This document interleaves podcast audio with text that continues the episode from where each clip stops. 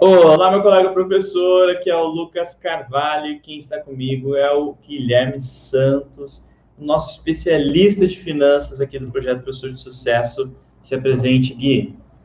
Fala, pessoal. Boa tarde ou bom dia, boa noite, se alguém estiver assistindo em algum outro horário que não seja ao vivo.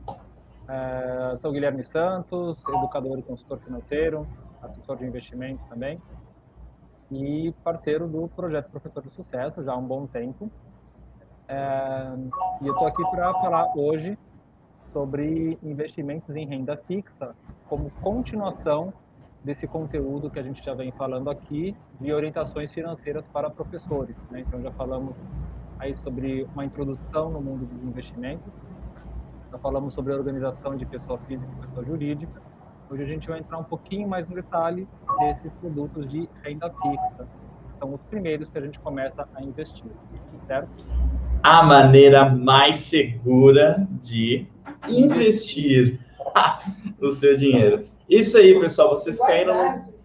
Quer? guardar. Não, mas a gente trocou agora. Ah!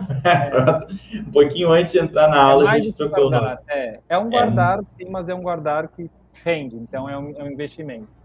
É, investimento. Legal, Gui. Tu vai compartilhar a tela aí para nós? Sim, compartilhar aqui agora. Está chegando aqui no horário.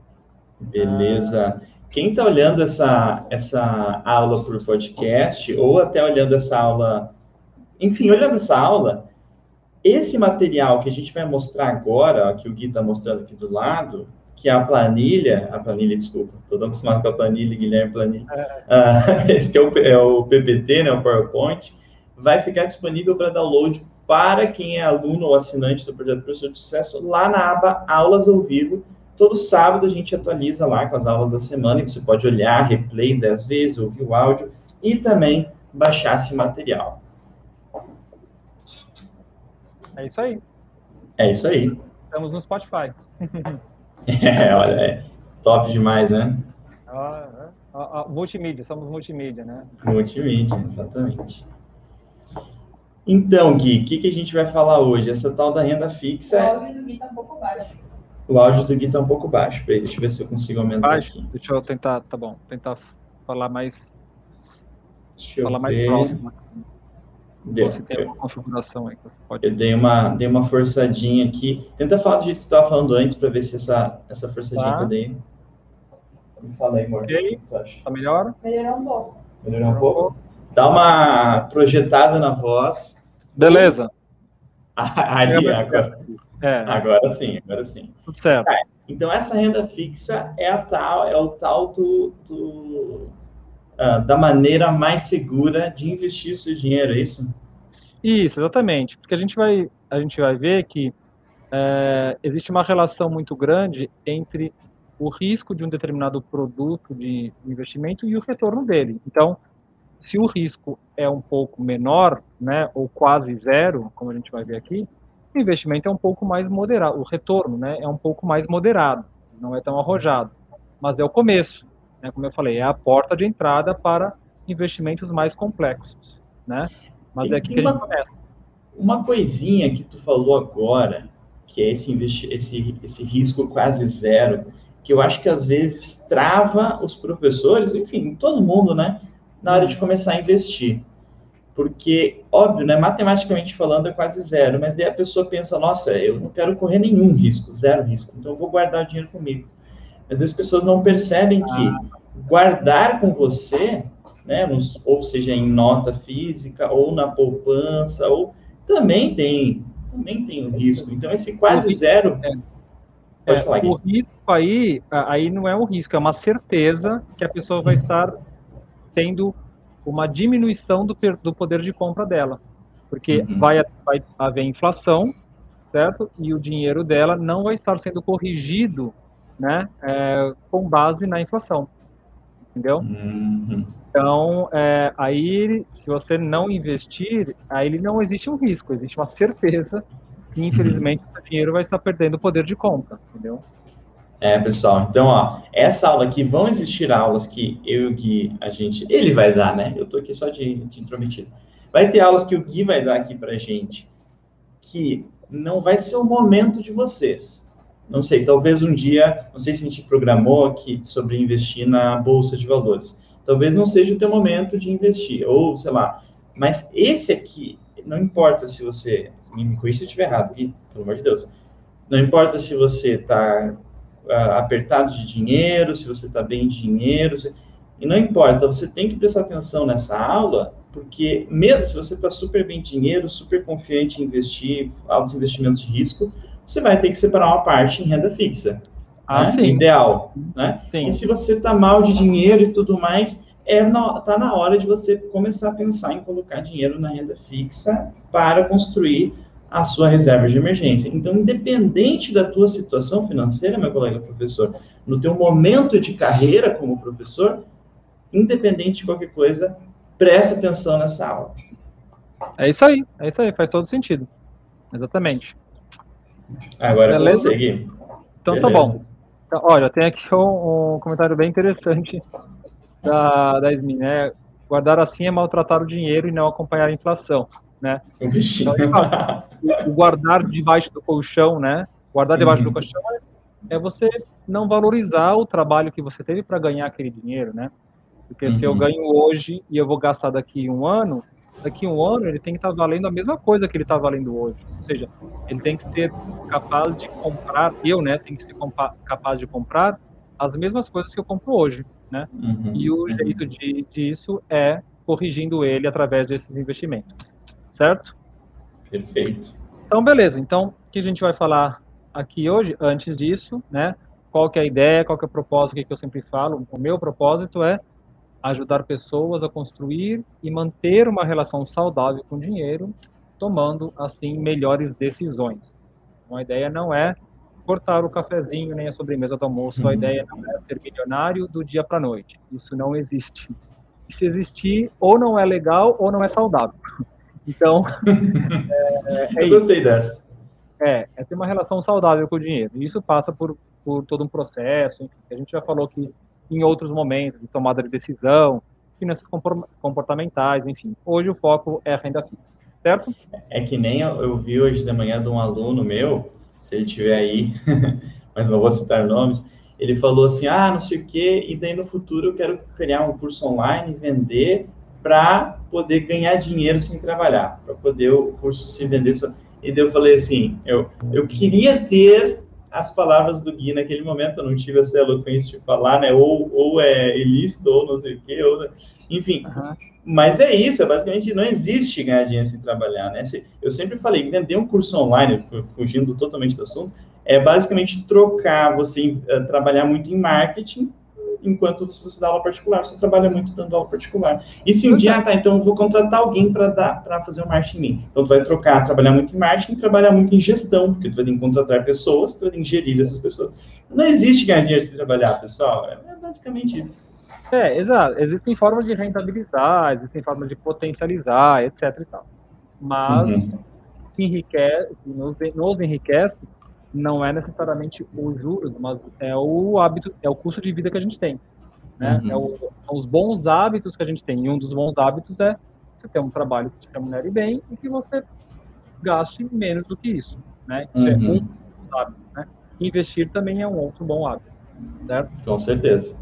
Então, o que a gente vai falar aqui, é, tudo que a gente vai falar aqui está conectado com a renda fixa. Então, é, quem são os, as principais uh, entidades, enfim, do, do mercado financeiro, é, passar rapidamente aqui pela macroeconomia né, do, do, país, porque esses índices que a gente está tá vendo aqui.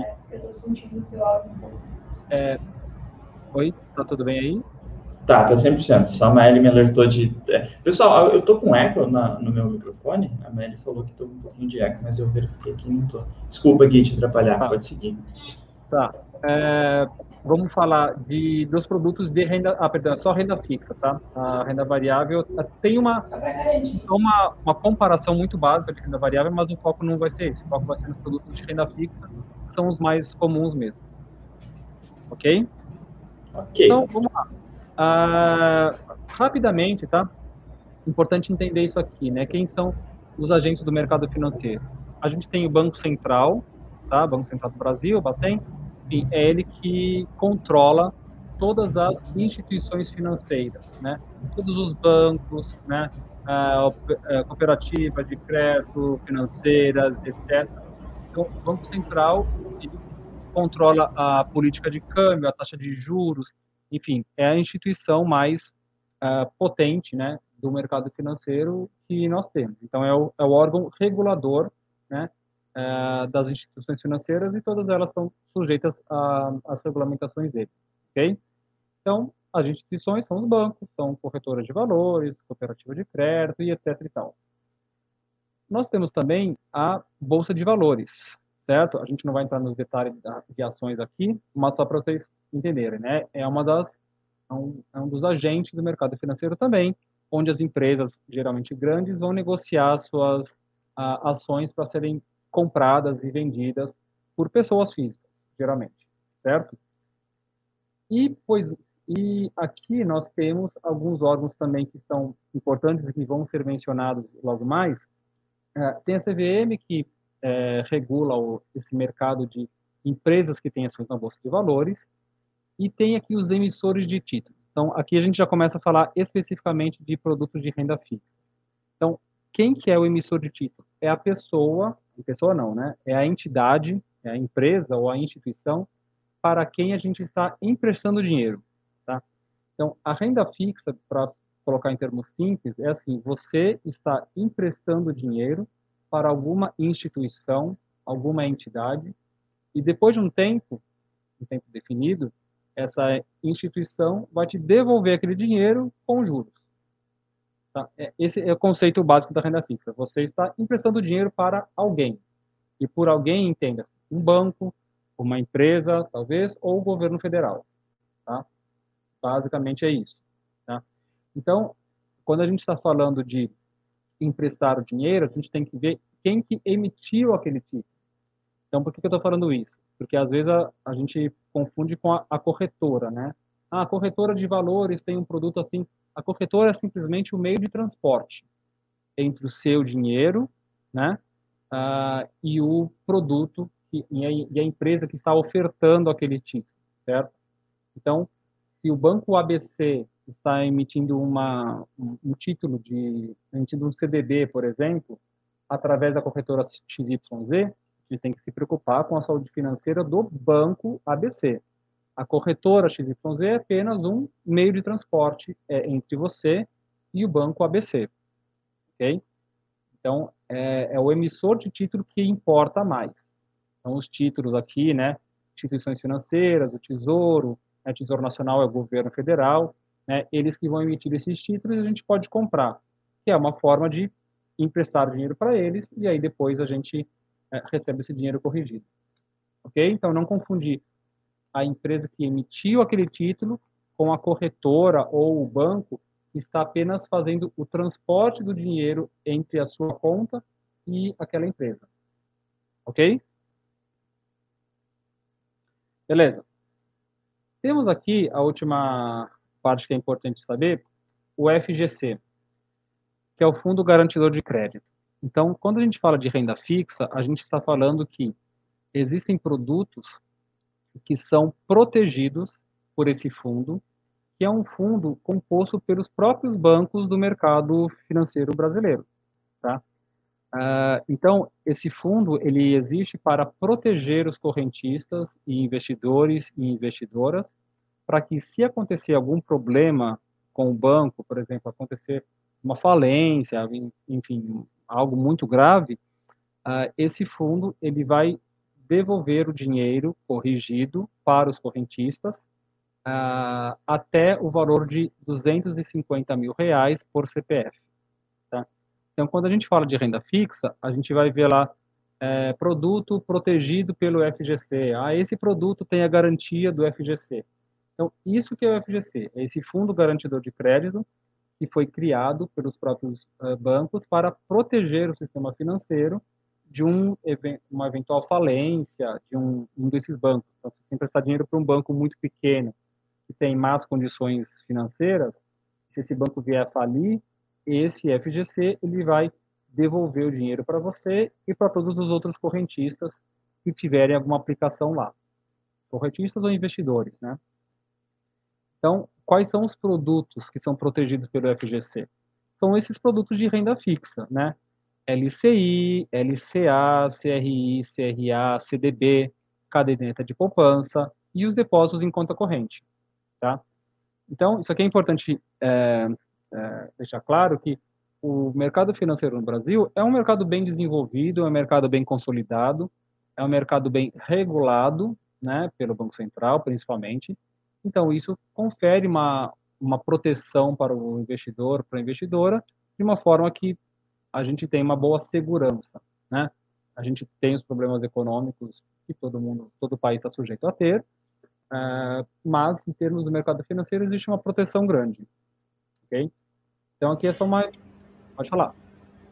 Uh, desculpa te interromper, mas o isso é, uma, isso é uma, uma coisa que eu acho que as pessoas têm muito medo, né? Porque tem uma um estigma de que o ah, no Brasil as coisas não funcionam, uma coisa desorganizada, uhum. ah, é um país de terceiro mundo, ah, é um país falido, um país e daí as pessoas interligam isso com ah, um, um lugar que não é seguro investir, né? Um lugar que não é seguro colocar, por exemplo, o tesouro, uh, o tesouro direto, né? Enfim, é basicamente emprestar dinheiro para o governo, né?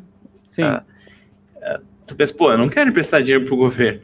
O cara vai pegar e vai nunca mais vai me devolver. Mas, cara, o, o Estado, um Estado-nação, né? Uhum. Um, um, é uma instituição com, uma, com um respaldo financeiro absurdo. É, é a instituição mais sólida que existe. Assim, em um país, né? É, a União, né, o Tesouro Nacional, é a instituição mais sólida que existe em um país. É. Né? Não tem como você competir e comparar. Então, Com certeza mais sólida que o teu colchão, né? Aquela... Muito mais, muito mais. Então, é, acho que é importante, assim, claro, é, estamos colocando totalmente à parte qualquer viés ideológico e político, tá? Estamos falando uhum, aqui da uhum. financeira do, do sistema nacional e do governo federal, enfim. Então, é, são órgãos regulados, fiscalizados, as instituições financeiras também. Então, existe uma proteção boa para os investidores. Okay? Uhum. Acho que é importante isso ficar bem claro. Né?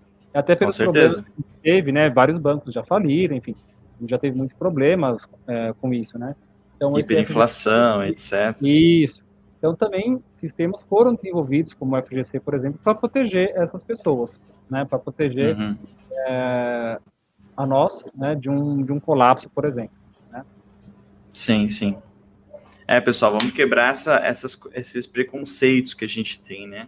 Esses uhum. dias estava conversando com uma professora também e ela falou assim: ah, não, eu não. Uh, tá, me manda teu Pix, alguma coisa assim. Uh, dela falou: ah, não tem. Ou, ou, eu acho que foi alguma conversa que surgiu desse ponto.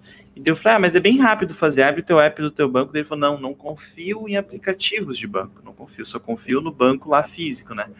Então, é, a gente tem que se a gente quer construir, a gente está construindo uma carreira sólida como professores aqui, trabalhando no nosso marketing digital, captando uhum. alunos, a gente tem que se abrir para esses mundos, esse mundo novo aí. É, isso nem é novo, né? Falando bem sério, CDB, sei lá, CDB, é. isso já é bem. Nem, nem tanto. É, exato. É. Mas é isso, é, é normal, o que eu sempre falo, né? Tem as relações emocionais com dinheiro, cada um tem uma, enfim, então a gente entende, né? Mas é tentar compartilhar conhecimento para a gente evoluir, né? Exato.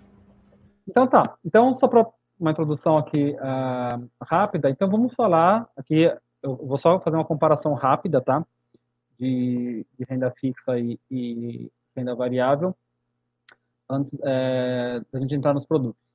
Então o foco de hoje que é a renda fixa, a grande característica é que você consegue projetar com uma segurança muito grande o rendimento que você vai ter lá na frente quando você resgatar.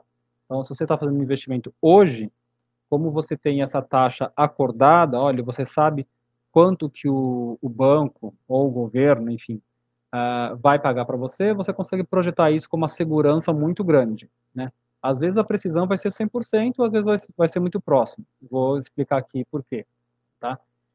Ah, então, essa é uma das principais características da renda fixa. Você tem uma segurança grande quando você faz investimento. Ou seja, na hora que você investe, você sabe, você faz o cálculo, você sabe quanto você vai resgatar no momento que você for, for fazer esse resgate, certo? Eu, eu, tenho, eu tenho uma dúvida, assim, bem boba, mas uh, o fixa da palavra renda fixa é porque ela não varia e por isso é fixa ou tem alguma coisa a ver com essa parte da segurança? Não, é porque ela é, é, um, é um percentual definido. definido. O modelo de rentabilidade é definido. Hum. Porque é um empréstimo. Imagina uhum. que é um empréstimo. Então, quando você empresta dinheiro para alguém, você fala, olha, tá bom, eu te empresto por tanto tempo. Quanto, qual é o juros que você vai me pagar? Ah, eu te ofereço tantos por cento por mês, por ano, né, geralmente uhum. por ano, né? Então, uhum. isso é pré-acordado, né? Então, uhum. o modelo de remuneração, o modelo de, de cálculo de juros, ele não se altera, né? Uhum. O, o, índice pode se alterar, o indexador pode se alterar, como a gente vai falar aqui, mas o, o percentual acordado é o percentual fixo mesmo. Entendi. Tá? Então vamos lá. Quais, quais são as quais são as possibilidades, né, de remuneração de produtos de renda fixa? A gente tem é, três principais é, possibilidades ou três principais modelos de remuneração, vamos dizer assim. Então, o primeiro modelo é a pré-fixada. Então, renda fixa é uma, a gente chama de uma classe de ativos e um dos modelos de remuneração é o pré-fixado. O que, que é o modelo pré-fixado? É o modelo em que o percentual de juros ele está exatamente definido, ele é um número do tipo 1% ao ano, 2% ao ano, 3% ao ano, 5% ao ano e assim por diante. Então, é um número fixo, é, pré-definido e que não se altera. Tá? Então, isso é o que eu falei, que essa é a, é a esse é um modelo de remuneração que te dá o retorno mais preciso que existe. Porque se você fizer o cálculo financeiro daquele percentual sobre o valor investido e descontar o imposto de renda, né, de acordo com, a, com o prazo, uh, ele vai te dar exatamente o valor. Então, é um percentual fixo, pré-definido e que não se altera, independente do que vai acontecer na economia. Então, tipo, eu vou ter a segurança que, pô, sobrou mil reais hoje, esse mês e eu é, 1% ao ano, vamos supor, tem lá um ativo, né? Um, vou chegar lá no, no, meu Banco Inter, que tem lá CDB Banco Inter, é 100% do CDI, né? CDI. E vai me corrigindo se tiver. E não, daí... é, a gente ainda não chegou no CDI, a gente está falando de percentuais fixos. Ah, perfeito. Tá, beleza. Então vamos supor, tem um ativo lá que eu vou botar o dinheiro e, e, e, daí vai ser. Quantos, quantos por cento antes disse? 2%? 2%, 2% ao ano, por exemplo. 2% ao ano. Então, os meus mil, mil reais, ano que vem, vai ter exatamente mil reais e vinte. Mil e vinte. Isso, mais 2%. Isso. Daí isso. no próximo vai ter mil reais e 40 e do. E 40, é, 40 e 20 isso. centavos. Né? Isso, e, e mais alguma coisa. E assim vai, eu tenho certeza absoluta que vai ter que ter. Por isso, isso que é fixo, é seguro, por isso que o nome dessa aula é a maneira mais segura de guardar seu dinheiro. Exa a gente exatamente. sabe que vai estar tá lá o dinheiro e vai ter ainda crescido um pouquinho, que é uh, que é para uh, ah, não é que tu vai estar tá ganhando, não é, ah, vou ganhar 40 reais por ano, não, porque na verdade o teu dinheiro perdeu capacidade de compra, então tu não vai estar tá ganhando aqueles 40, vai deixando de perder. É, justamente, se você conseguir uma rentabilidade muito boa, aí você realmente está ganhando, né? uhum. economicamente falando, né? Uhum. É, mas assim, então, a pré-fixada é isso, é um percentual fixo. Uhum. 2%, 3%, 4%, 5%, 6, 7, 10, uhum. seja. Tá? Uhum. Então, não muda. Ela não está atrelado a nenhum indicador econômico. Uhum. Uhum. Tá? É, um, é simplesmente o valor. É uma conta de matemática financeira. É o valor ah. né, multiplicado por aquilo, pelo período que ele, o valor fica investido. Ok? Então, hum. esse é um dos modelos de remuneração da renda fixa. Ok? A, é que a gente chama de pré-fixada. Esse é um dos modelos, certo? Uhum. Pré-fixada vai ser um percentual por ano e, e, pronto, é isso. E aí, no final, desconto o imposto de renda, né, que a gente vai falar dele aqui depois, Uh, e aí você vai resgatar o seu valor, você pode reinvestir, você pode fazer alguma coisa com ele.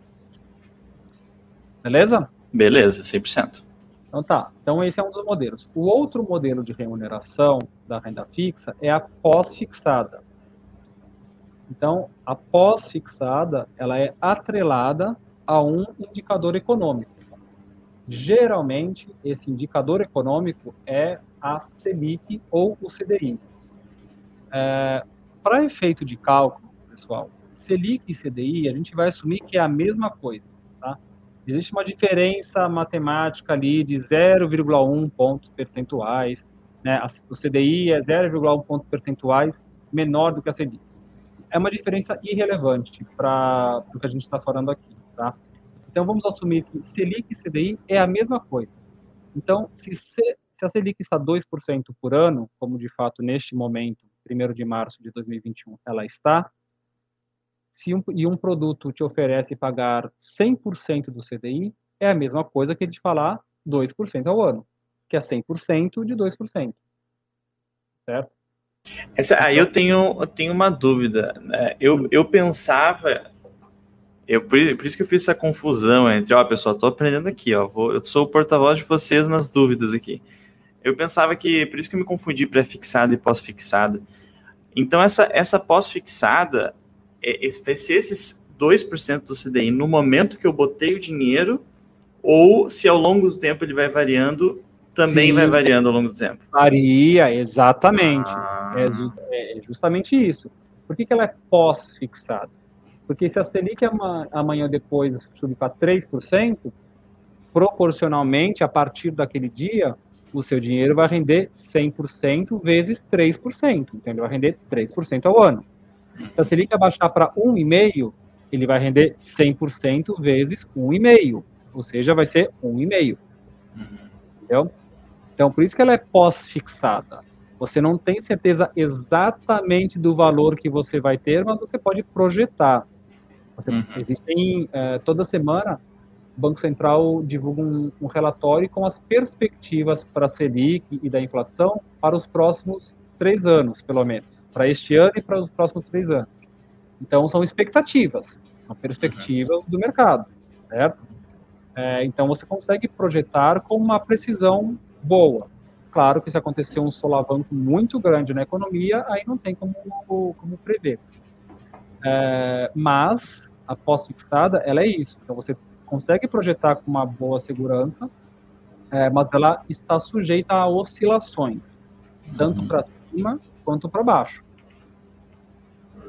Beleza, beleza. Então, então, por exemplo, se a, um produto a, a, oferece para você pagar 150% do CDI, tá? quanto que está o CDI? CDI é igual ao Selic, então é 2% hoje. Então, 150 vezes 2% vai dar 3% ao ano. Certo? Se a Selic for para 1%, 150 vezes 1% vai dar 1,5% ao ano. E assim por diante. Tá? Então, ela é um pouquinho variável. Assim, é, uma, é um percentual fixo, tá? O percentual uhum. sobre o CDI é fixo. 100% do CDI, 95, 80, 110, 105. Esse percentual é fixo. Tá? O uhum. que pode mudar é justamente o indicador, ou seja, o indexador, a, a Selic, nesse caso, ou o CDI, uhum. é a mesma coisa. Tá? Então, Beleza. Percentual de remuneração é fixo. O que pode mudar é o indexador, que é uma decisão do Banco Central que vai ser de acordo também com a inflação do país. Né? Se a uhum. inflação está muito alta, o, o Banco Central vai aumentar a Selic, porque aí os juros cobrados da economia juros cobrados dos bancos para as pessoas físicas ficam mais caros, as pessoas consomem menos e aí diminui a inflação. Uhum. O contrário também é verdadeiro. Se o, o, Banco Central quer estimular a economia, como é o nosso caso, que a gente está nessa crise e tudo mais, ele vai diminuir a Selic. Então, a tendência é que os bancos e as financeiras diminuam também a taxa de juros que elas cobram das pessoas físicas então, fica mais barato você pegar dinheiro emprestado, então isso estimula o consumo, uhum. estimula a economia. Uhum. Tá? Então, existe uma conexão muito forte entre a Selic e o CDI e a inflação do país. Então, por isso que a Selic ela é definida a cada 45 dias. A cada 45 uhum. dias tem uma reunião do Banco Central, porque aí eles avaliam a inflação, avaliam a atividade econômica, avaliam desemprego, enfim, avaliam uma série de indicadores do momento para falar, olha, nos próximos 45 dias, a taxa Selic proporcional ao ano vai ser 2%. Aí ah, passa 45 dias, aí faz uma reunião de novo. Mudou alguma coisa? Ah, não, não mudou, o cenário está estável, a economia está boa, etc e tal. Tá bom, então vamos continuar. Ah, não, agora a gente vai abaixar a Selic, agora a gente vai, vai, vai aumentar. Então, todos esses movimentos econômicos, a pandemia, o auxílio emergencial, tudo isso influencia as decisões do Banco Central. Né? Quando uhum. ele uhum. comunica isso para o mercado, ele fala, olha, a perspectiva é que para os próximos meses a gente continue diminuindo, ou a gente comece a aumentar. Então, uhum. São estimativas, são projeções, tá? Mas continua sendo renda fixa, né? Essas variações, elas não costumam ser muito grandes, né? Uhum. Em cenários estáveis, elas não costumam ser muito grandes. Mas o percentual de remuneração continua fixo. Uhum. Certíssimo. Okay? Então, essa é, a, é a, um produto, são produtos de renda fixa, de modelo de remuneração pós-fixado. Porque o CDI ou a Selic, eles podem variar ao longo do tempo, e aí, conforme ele variar, o seu rendimento também varia, tanto para cima quanto para baixo. Beleza? Beleza. É, consequentemente, nós temos também um modelo de remuneração que é um modelo híbrido. Ou seja, ele vai ter uma parte daquele rendimento é um juro, é uma taxa de juros fixa, por exemplo, 3% ao ano. E além dessa taxa de juros fixa, ele vai ter uma variação de um índice de preços, que geralmente é o IPCA. IPCA é o índice que mede a inflação do país, é o índice de preço ao consumidor amplo. Ah, ah, e, aliás, é, Selic, só pra, por curiosidade, tá? É Serviço Especial de Liquidação e Custódia nome pouco importa, só para vocês saberem. É, e CDI é certificado de depósito interbancário, porque ele mede a média das taxas de juros que os bancos cobram para fazer empréstimos entre eles, tá? É, então, por isso que é um certificado de depósito interbancário. Quando a gente investe, a gente investe num CDB, que é um certificado de depósito bancário. Esse é acessível para pessoas. É o CDI é só para os bancos e o CDB ele é para pessoas e a remuneração pode estar atrelada a esse CDI, que é uma consequência da Selic. Então, tudo está conectado, tá?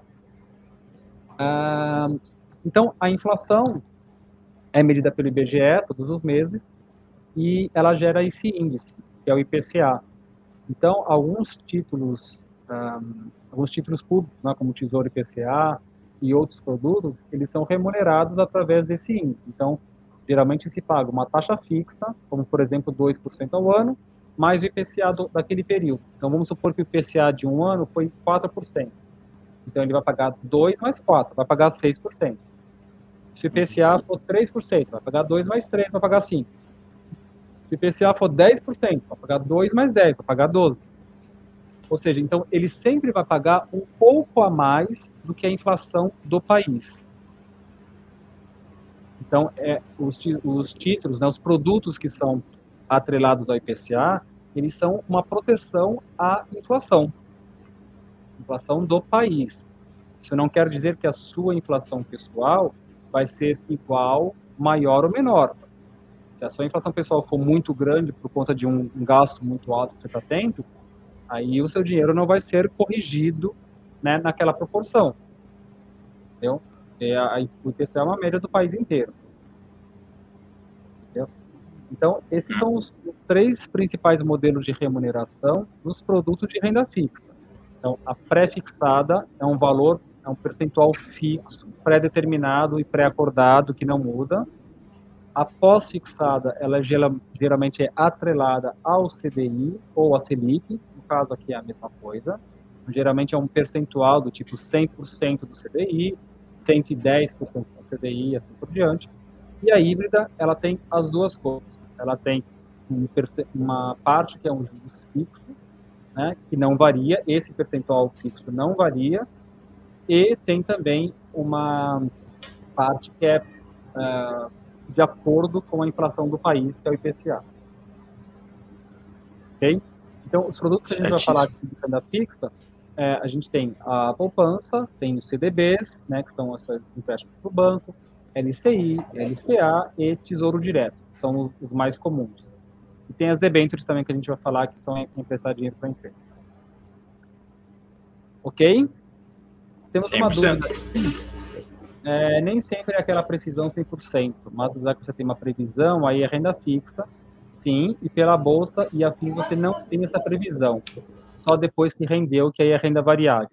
Ah, sim, é exatamente isso, Yasmin. Então, é como eu, a gente falou aqui, né? Os modelos de remuneração da renda fixa podem ser 100% fixos, ou pré-fixados, ou pode ter essa oscilação, né? Mas é uma previsão muito boa. Renda variável, como a gente tá, vai ver aqui, só para produzir, produzir, só para comparar, você não tem garantia de retorno, né?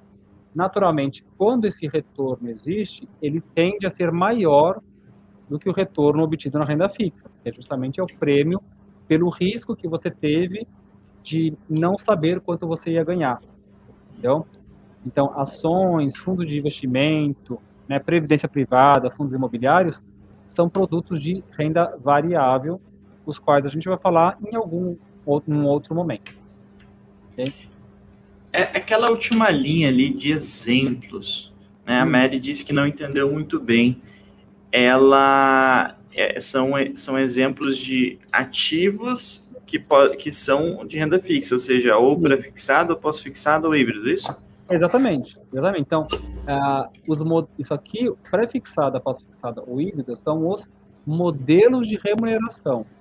Uhum como que você vai ganhar dinheiro com aquilo. Uhum. de maneira pré-fixada, pós ou híbrida. Esses exemplos são os produtos os quais tem algum desses modelos de remuneração. Uhum.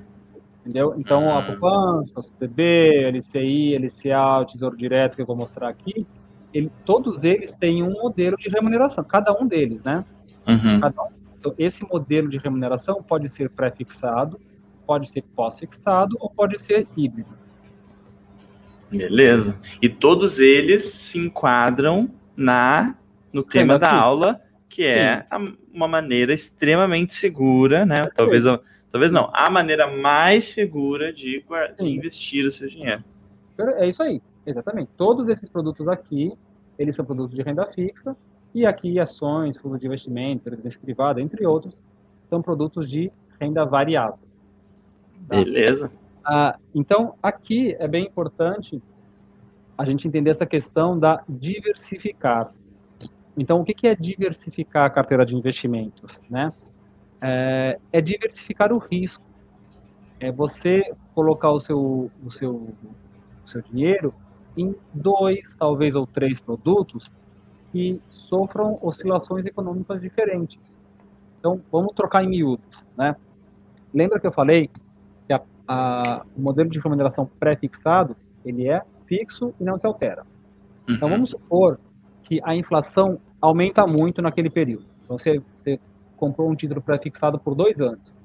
E depois de um ano, a inflação, que era de 3%, sobe para 4% ou 5%. Aquele título pré-fixado, ele não vai mudar. Ele vai pagar a mesma coisa, certo? Então, talvez ele fique um pouco defasado em relação à inflação. Uhum. Por outro lado, se a inflação cair muito, aquele produto pré-fixado vai continuar pagando o mesmo percentual. Então você vai estar tá ganhando. Ele vai estar tá sendo remunerado acima da inflação. Então, não existe um certo ou errado, mas é, como uma situação econômica ela pode afetar de maneiras diferentes o seu dinheiro, é importante você tentar diversificar, se colocar um, um pouco num produto que tem a remuneração pré-fixada, um pouco num produto que tem a remuneração pós-fixada. Porque aí você vai estar protegido tanto da inflação, se ela subir ou abaixar, quanto da Selic, para ter a oportunidade de você ter o seu dinheiro corrigido caso a Selic também aumente. Entendeu? Uhum, então, uhum. É, mesmo que a gente esteja falando apenas de renda fixa, é interessante pensar nessa diversificação. E, de novo, não precisa ser uma diversificação complexa. É coisa de talvez dois, às vezes três produtos diferentes, com modelos de remuneração diferentes, e que Uhum. protejam o seu dinheiro de oscilações econômicas diferentes. Uhum. É, porque eu estava pensando, né? Tu disse que a, a inflação ela é independente da Selic, né? Porque às vezes eles usam. Ah, pode me corrigir se estiver errado, né? Por favor. Porque às vezes eles usam a Selic para estimular o, o, o mercado Consumo. financeiro, né? O consumo, e às vezes Sim. eles usam a Selic para Retrair. retrair o consumo.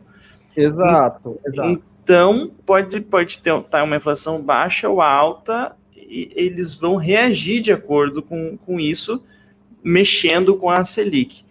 Então, a gente tem o, C- o CDI, que tu disse que é praticamente a Selic, né, com pouquíssima diferença, que é um produto ali, pós-fixada, atrelada a um indicador como CDI, né? Então, vou lá, vou investir num CDB. CDB geralmente é atrelado ao CDI.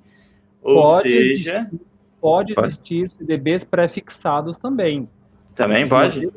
Tá, sim. Aham, Os uhum. modelos de remuneração, eles, eles funcionam para qualquer produto. Para qualquer Então, produto? pessoa- É, qual- qualquer produto que eu quero dizer assim, a empresa ou a instituição que está ofertando aquele produto no mercado, ela que vai definir Uhum, qual é o modelo de remuneração que ela está oferecendo. uhum, uhum, Entendeu? Então, eu sou, o Banco Guilherme Santos. Então, eu sou um banco, eu vou emitir um CDB e eu escolho se eu quero ter um CDB que vai pagar 2% ao ano, ou um CDB que vai pagar 100% do CDI, um outro CDB que vai pagar 110% do CDI.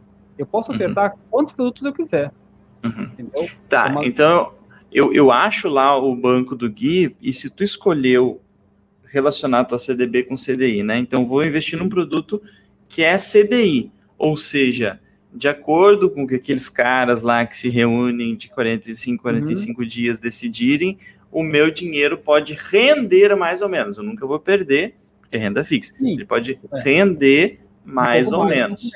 Isso, Ah, enquanto ali na híbrida é de acordo com a inflação, né? perfeito, exatamente. Então são dois indicadores diferentes do mercado. Então daqui a pouco é interessante pensar nisso e colocar um pouco na híbrida, um pouco numa Exato. pós-fixada. É isso que a gente fala de diversificar, né? Uhum, Então, aqui você tem na renda fixa, tem diferentes produtos. Você pode colocar é, um pouco no CDB, pode ser LCI, pode ser LCA, pode ser Tesouro Direto. Então, o Uhum. risco aqui deles, ele é muito similar, ele é muito baixo. O uhum, risco desses produtos, ele é muito baixo. Né? Você emprestar dinheiro para um banco, ou para o governo federal, ou para o setor do agronegócio, setor imobiliário que a gente vai falar, né, uhum, o risco é relativamente bem baixo. Tá? Então, não existe uma grande variação entre o risco deles. É, a variação vai ser na remuneração uhum. né, e no prazo de vencimento. Né? Cada um vai ter um prazo de vencimento diferente. Então, você tem que entender que a primeira coisa que, é, vem é qual que é o objetivo daquele investimento. Se é um objetivo de reserva de emergência, se é um objetivo de curto, médio, longo prazo, se é um objetivo de aposentadoria, por exemplo. Para cada objetivo, você vai ter um produto que é mais indicado. Uhum. É porque uma, uma época, olha só que, que enfim, né? Mas a gente não tem esse, esse conhecimento. Eu tinha, eu tenho uma conta no PagSeguro e uma conta no Inter. Ele tem um CDB lá do Inter, que é bem fácil de investir, com dois cliques tu investe, e é 100% do CDI. E daí tem o CDB do PagSeguro, que é, não sei se era 110 ou alguma coisa assim do CDI. Eu pensei, ah, vou diversificar, vou bot- mas eu não vou estar diversificando, porque os dois são Não. atrelados ao CDI. Não, você não está diversificando. Você só está diversificando o emissor. Uhum, Ou você está emprestando para um banco X, ou você está emprestando para o banco Y. Então, você está uhum, diversificando um pouquinho o seu risco dos dois bancos quebrarem, de um banco quebrar, por exemplo. uhum, Entendeu? uhum, Então, assim, nesse caso, você até tá, mas em termos de remuneração, em termos de proteção do seu patrimônio, é a mesma coisa. uhum, Se, a CDI, se o CDI aumentar ou subir, vai aumentar ou subir nos dois bancos, entendeu? uhum. Então, Olha não é só. exatamente uma diversificação. Caramba. Pois é. Taca a ficha aí, taca a ficha aí. É, tá, tem uma, só uma, uma pergunta aqui da Ah. Maria Bethânia, você tem como falar um pouco sobre as corretoras. Assim, eu, a gente falou um pouco das corretoras na aula passada. O que eu posso falar, assim, as corretoras, em geral, elas oferecem serviços muito semelhantes entre elas, né? Claro que tem umas que são mais baratas, tem outras que são mais caras, tem outras que são custo zero. Então, aí vai depender de, de qual é o tipo de produto que você está buscando, né? Para saber se aquela corretora, se vale a pena pagar um custo X para ter acesso àquele produto ou não. Mas, em geral, ah, para você, você falar assim, ah, vale a pena eu pagar para uma taxa de corretagem para uma corretora, você tem que ter uma complexidade de investimentos assim bem grande. Então, as principais corretoras aí, você pegar a XP, Invest, né, o BTG Pactual, o próprio Banco Inter, né, o próprio Nubank não é uma corretora, mas ele é um banco que, para alguns produtos mais básicos, né, a reserva de emergência ele também funciona, eles atendem muito bem e com custo zero ou quase zero. Tá? Algumas corretoras cobram taxa de corretagem para alguns produtos, outros não. Tá? Mas aí na, na, aula anterior, se você dá uma olhadinha, tem um, a gente fala com um pouco mais de detalhes dela.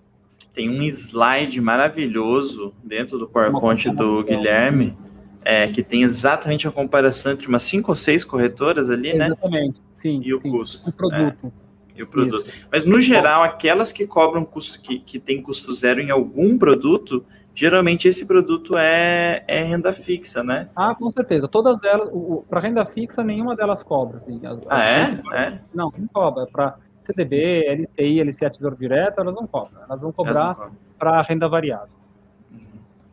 Viver tá? dependendo. Isso aí. Então, então só para ficar claro, né? Uh, pré-fixado, pós-fixado e híbrido são modelos de remuneração. E esses modelos de remuneração podem servir para qualquer produto da renda fixa, seja uma poupança, um CDB, LCI, LCA, Tesouro Direto ou debênture. Entendeu? Beleza. Então, falar aqui, a gente vai falar, ó, esse modelo de remuneração é assim. Então, uma coisa é o modelo de remuneração, outra coisa é o produto. O produto é um CDB, o produto é um LCI, é um LCA, Tesouro Direto. Esse é o produto. O uhum. modelo de remuneração pré-fixado, pós-fixado ou híbrido. Beleza? Beleza.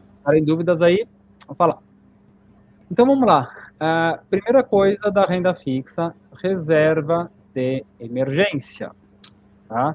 Então, a reserva de emergência é um fundo, né, é um montante que você vai acumular para cobrir situações emergenciais. Férias não são situações emergenciais.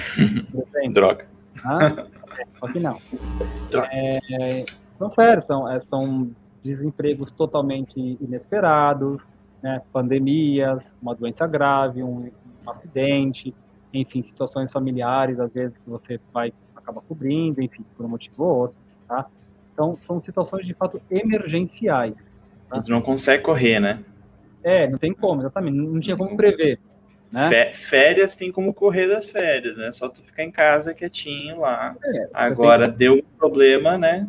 É, supostamente você pode programar as suas férias, né? Claro uhum. que às vezes tem coisas que às vezes não é, também fica difícil, mas você pode programar em geral. Uhum. Então a reserva de emergência é para cobrir imprevistos. É, é, simples assim. É o SOS, né? É para cobrir imprevistos, né? Que acontecem. Então a gente recomenda que em torno de seis meses das suas despesas mensais é, deveria ser este um valor assim de referência, tá? Não é uma regra é um valor de referência.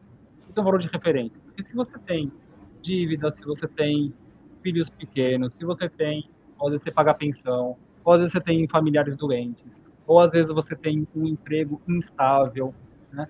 Quanto mais variáveis você tiver, maior é o período que a gente recomenda que aquela reserva de emergência seja, seja é, suficiente para cobrir. Então, se você se é autônomo, por exemplo, né, muitas pessoas falam, Olha, para autônomos, a reserva de emergência deveria ser em torno de 12 meses, né? Uhum. Porque existe uma instabilidade no faturamento muito grande. Então, sei que a maioria dos professores que estão aqui, como eu também sou professor, é, é autônomo, né? Uhum. Então, é importante que aquela reserva de emergência, ela cubra alguns meses. Eu diria que os seis meses, assim, é uma referência boa para começar. Uhum. Mas a avaliação é muito individual. Né? Depende da sua situação, depende da sua estabilidade ou da sua instabilidade financeira para saber por quanto tempo essa reserva de emergência deve funcionar. É, tem alguns professores me fazem uma pergunta. Por favor, não me faça essa pergunta, porque é muito complicado responder essa pergunta. E, inclusive, eu nunca respondo essa pergunta. Me perguntou assim, uh, Lucas, uh, sei lá, eu, uh, posso, eu posso sair da minha escola onde eu trabalho para focar nas minhas aulas particulares? Como, né, quando eu posso? Como é que eu vou tomar essa decisão, etc. Eu, eu sempre, eu sempre falo, falo uma, uma resposta que é meio sair pela, pela lateral, assim, né, meio fugir. Uhum. Uh, primeiro, uma coisa muito pessoal dos teus gastos e tudo mais. Claro. Eu sempre recomendo é duas coisas que é o básico do básico do básico do ter. É já tu, tu ter aquele tempo que tu tem fora da tua escola, tu já ter agenda lotada de alunos. Que daí tu vai estar tá provando uh, ah, para ti mesmo, para mim, para o mundo que você está conseguindo captar alunos, porque tu lotou aquela parte da é provável, não é certo, que você vai conseguir preencher o tempo quando sair da tua escola também. Uh, e outra coisa que eu falo sempre é tenha uma reserva de emergência. Porque imagina se no mês, a gente tem o caso aqui da Profilu, que ela, ela, ela saiu da escola onde ela trabalhava, não para ser professora particular, saiu da escola para se mudar, foi se mudar para Santa Catarina e foi procurar emprego. Começou a distribuir currículo e ocorreu um, um acontecimento muito comum de se ocorrer, né? Que ninguém, que todo mundo esperava já, que é a pandemia. É. Então, é. Ela perdeu a possibilidade de ter um trabalho e daí teve que recorrer à aula particular, comprou meu curso, etc, fez, papapá. Mas a questão é, é, por que seria interessante antes dela, não sei se ela tinha, antes dela viajar, largar o emprego e viajar, para viver outra vida em outro lugar, ela era ela ter uma reserva de emergência construída. Porque daí, uhum. se ocorresse uma pandemia, ela ia ter meses para pagar a vida dela, né? Para pagar a, a, a, o custo de vida dela, sem precisar abdicar de, sei lá, coisas básicas do cotidiano, porque ela não tem dinheiro, entende? Ela ter uhum, é. meses de gordura até ela arranjar um novo, uma nova renda, se virar, sei lá. É. É, é o que a, que a Yasmin falou aqui, né? Então, assim, a, a pandemia foi a emergência que afetou todo mundo, né? Uhum. Eu acho que é um, é um exemplo, embora um exemplo triste, né? E um exemplo muito delicado, mas é, é o melhor exemplo que a gente tem de uhum. emergências, de imprevistos, né? Uhum. É, né? Uma pandemia que fez a gente ir para zero alunos particulares, por exemplo, né? É, tá aí a importância da reserva de fato. Então, é o melhor exemplo, né? querendo ou não, né, com todos os, problemas que isso tem trazido, mas é o melhor exemplo que a gente tem para imprevisto. É. Inclusive, a Yasmin foi uma aluna que entrou no projeto Professor de Sucesso a partir da pandemia. Se eu não me engano, me corrija, Yasmin, foi a partir da pandemia, foi a partir de ter perdido os alunos. Uhum. E essa é outra coisa que a reserva de emergência pode te ajudar também. Porque, vamos supor, você perdeu todos os alunos. Também não adianta, me corrija se eu estiver errado aqui novamente, não adianta eu ficar parado esperando, consumindo a minha reserva de emergência, esperando os alunos caírem do céu.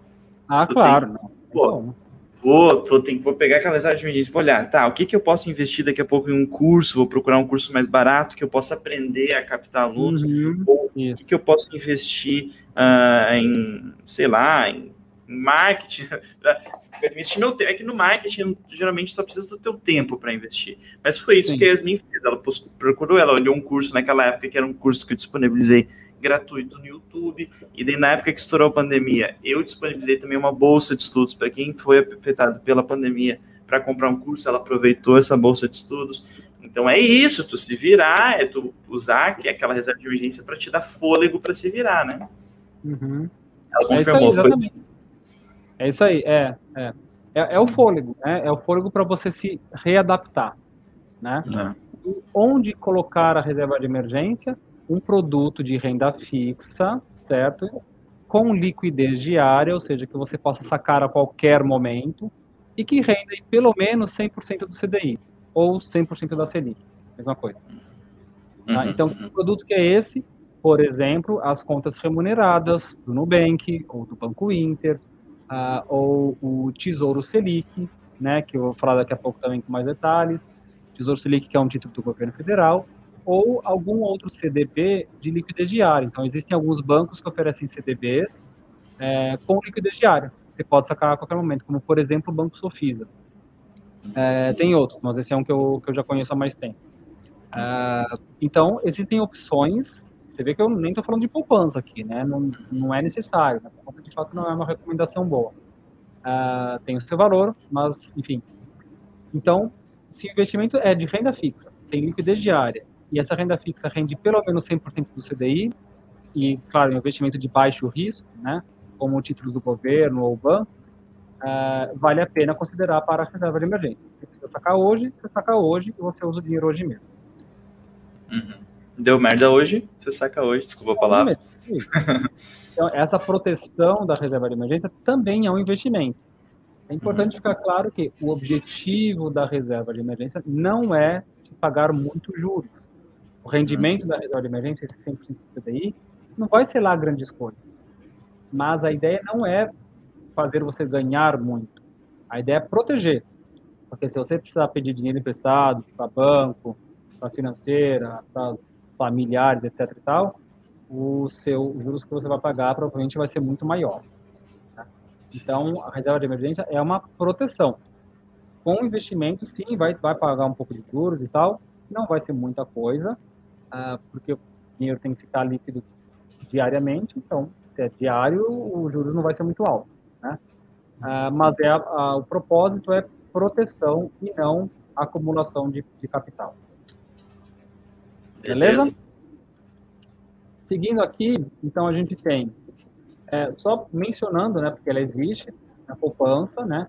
A poupança, só para vocês terem uma ideia, ela tem uh, uma remuneração que só acontece uma vez por mês, só a cada 30 dias, então se você deixar o dinheiro lá por 29 dias, ele não vai render nada, né? Os CDBs, eles rendem um pouco todo dia, né? Então a, a poupança ela rende por aniversário e ela rende 70% do CDI que é a mesma coisa que 70% da, da Selic. Então, que dá 1,3% ao ano, atualmente. Então, ela de fato, mesmo que ela não tenha imposto de renda, ela, ela é isenta de imposto de renda, ela rende menos do que um CDB ou do que um Tesouro Selic que pague 100% do CDI. Tá? Então, de fato, a poupança tem o seu valor, mas ela não é um produto de uma remuneração muito baixa e a gente tem outros produtos tão, é, melhores que ela com o mesmo risco, que é um risco quase zero.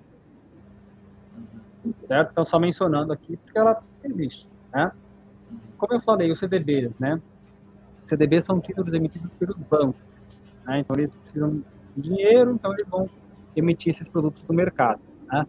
É, então, é você emprestar dinheiro para o banco. É certificado de depósito bancário. Então, você está emprestando dinheiro para um banco e depois de determinado tempo, ele vai devolver aquele dinheiro para você corrigido com juros. Quanto que são juros? Depende do modelo de remuneração. Pode ser 2% ao ano, que é a pré-fixada, 3 ou 4 ou 5.